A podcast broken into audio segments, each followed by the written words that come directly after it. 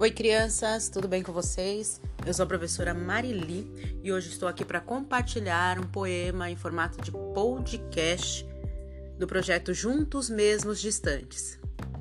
Hoje venho falar do poeta Jefferson Rocha Lemos, um poeta independente. E o poema se chama Distraído.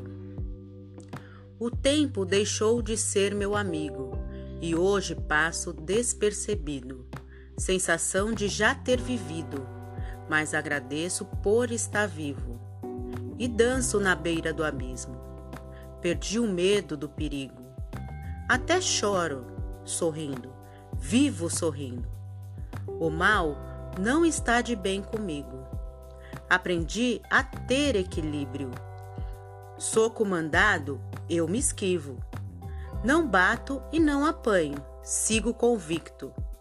Quem não é visto não será lembrado, mas quem é sentido será eternizado. Jefferson Rocha Lemos